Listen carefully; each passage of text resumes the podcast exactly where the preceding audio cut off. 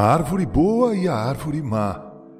Em Mateus 7, versículo 15 a 20, mais uma porção do Sermão do Monte, Jesus, assim como que olhando o horizonte e antevendo a história dos seus discípulos, diz, abre aspas, Acautelai-vos dos falsos profetas, que se vos apresentam disfarçados em ovelhas, mas por dentro são lobos roubadores.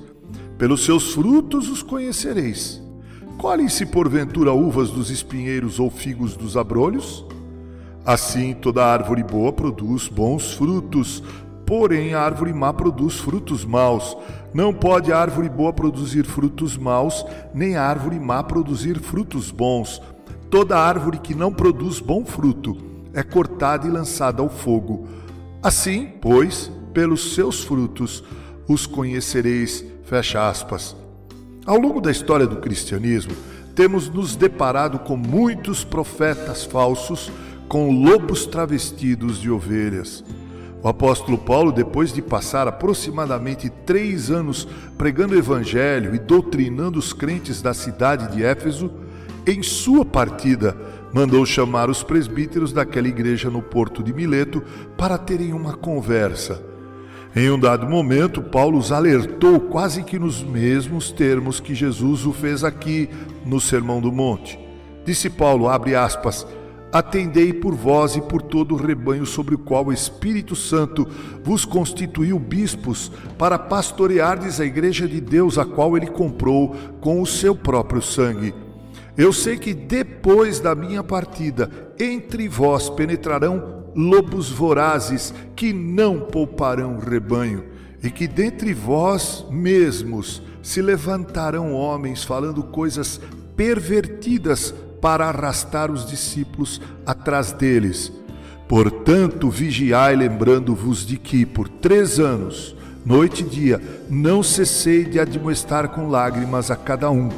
Agora, pois, encomendo-vos ao Senhor e à palavra da sua graça, que tem poder para vos edificar e dar herança entre todos os que são santificados.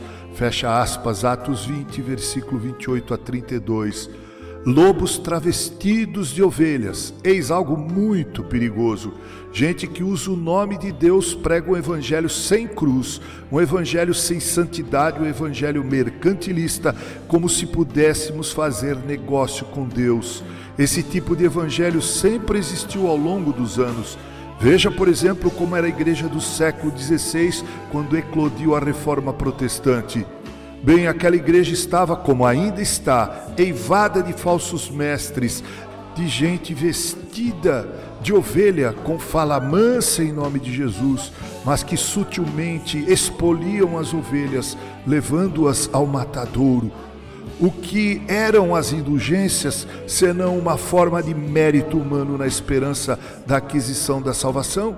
Veja o fruto daqueles falsos mestres e também dos atuais charlatões que se apresentam como profetas de verdade, mas não são. Veja a luxúria do clero dos dias da reforma, veja a ostentação e a pomposidade daquele clero. Enquanto a grande maioria das pessoas na Europa daqueles dias padecia, era iletrada e carente, o clero se mantinha em suas abadias e castelos, prevaricando com a nobreza e vivendo nababescamente. Olhem para os pregoeiros da teologia da prosperidade de hoje. Não vou citar nomes aqui, mas você os conhece, você tem ouvido falar a respeito deles, você os tem visto na televisão e ouvido nas programações de algumas rádios. Um deles se tornou proprietário de uma rede de televisão, um outro tem a concessão de um canal de televisão se tornaram homens abastados, opulentos, milionários, desandam a falar coisas que Deus nunca disse, fazem promessas que Deus jamais fez, enriquecem a largos sorvos enquanto a população se mantém na pobreza e profunda carência. São os falsos profetas, lobos infiltrados no rebanho e devoram as ovelhas. São mercenários, são espinhos e abrolhos. Não podem produzir bom fruto porque são árvores de péssima espécie.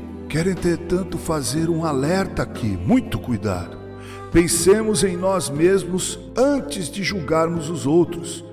Veja, por exemplo, o que Pedro escreveu aos presbíteros, abre aspas, pastoreai o rebanho de Deus que é entre vós, não por constrangimento, mas espontaneamente, como Deus quer, nem por sorte da ganância, mas de boa vontade, nem como dominadores dos que vos foram confiados, antes tornando-vos modelos do rebanho, fecha aspas, 1 Pedro 5, de 1 a 4. Cuidemos, portanto, da trave que há em nossos olhos antes de nos incomodarmos com o cisco no olho do outro.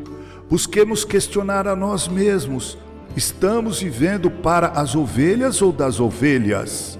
Estamos servindo as ovelhas ou nos servindo delas? Lembrem-se do que disse o Supremo Pastor, abre aspas, o Filho do Homem, que não veio para ser servido, mas para servir e dar a sua vida em resgate de muitos. Fecha aspas, Mateus capítulo 20, versículo 28. Tomemos as palavras de Paulo com seriedade. Ele disse: Assim luto, não como desferindo golpes no ar, mas esmurro meu corpo e o reduzo à escravidão, para que, tendo pregado a outros, não venha eu mesmo a ser desqualificado. 1 Coríntios 9, de 25 a 27.